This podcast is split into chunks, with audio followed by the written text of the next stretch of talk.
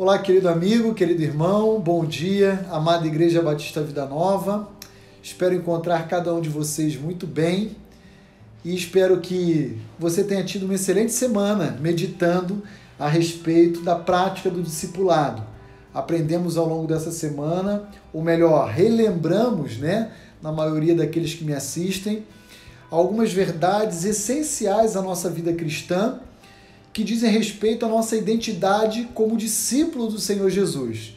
Vimos que o discípulo verdadeiro ele ah, tem que abrir mão de às vezes alguns desejos pessoais que se contrapõem à vontade de Deus e uma dessas marcas é a renúncia ou abnegação. Falamos ainda que também é necessário ah, uma submissão, obediência, entre tantas outras condições que são desdobramentos naturais de um verdadeiro discípulo. Hoje eu queria meditar no texto que se encontra em Mateus, capítulo 8, dos versos 18 até o verso 22, e lembrá-lo do preço que vem embutido na prática do discipulado. Diz assim Mateus 8, dos versos 18 a 22. Vendo Jesus, muita gente ao seu redor, ele ordenou que passassem para outra margem. Então, aproximando-se dele, um escriba disse-lhe: Mestre, seguir-te-ei para onde quer que fores. Mas Jesus lhe respondeu: As raposas têm os seus covis, e as aves do céu ninhos, mas o filho do homem não tem onde reclinar a cabeça. E outro dos discípulos lhe disse: Senhor, permita-me ir primeiro sepultar o meu pai.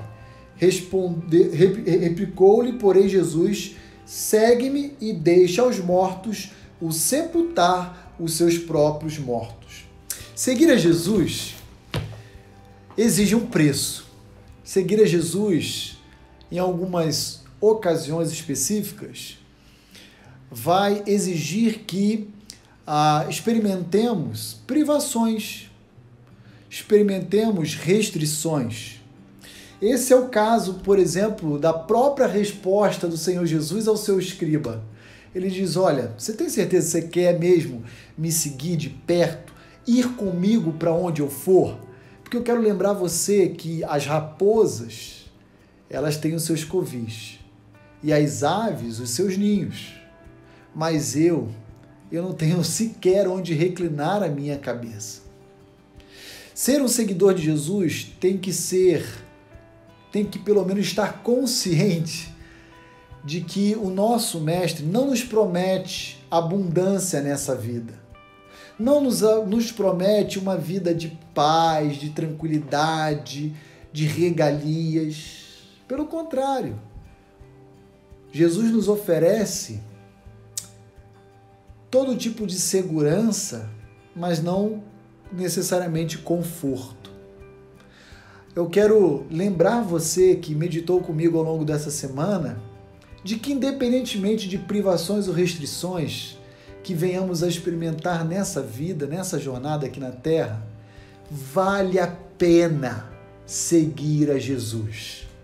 E o meu convite a você é que você continue insistindo na prática do discipulado, multiplicando e estendendo a oferta do Evangelho a muitos que estão ao seu redor e compartilhando dessa mesma esperança que um dia nos alcançou àqueles que estão ao nosso alcance.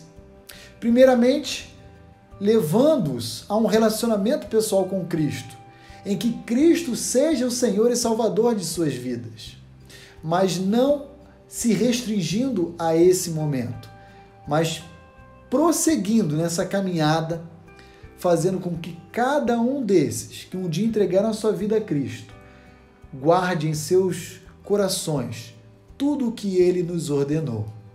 Há um preço. Não há, às vezes, momento, como diz o versículo 22, sequer de sepultar aqueles que nós amamos.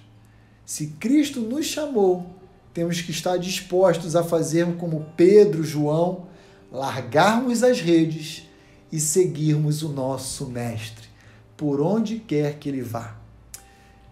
Que Deus abençoe seu dia, que Deus abençoe seu final de semana e que você possa colher ao longo da sua jornada aqui na Terra os benefícios que a prática do discipulado nos oferece em Cristo Jesus.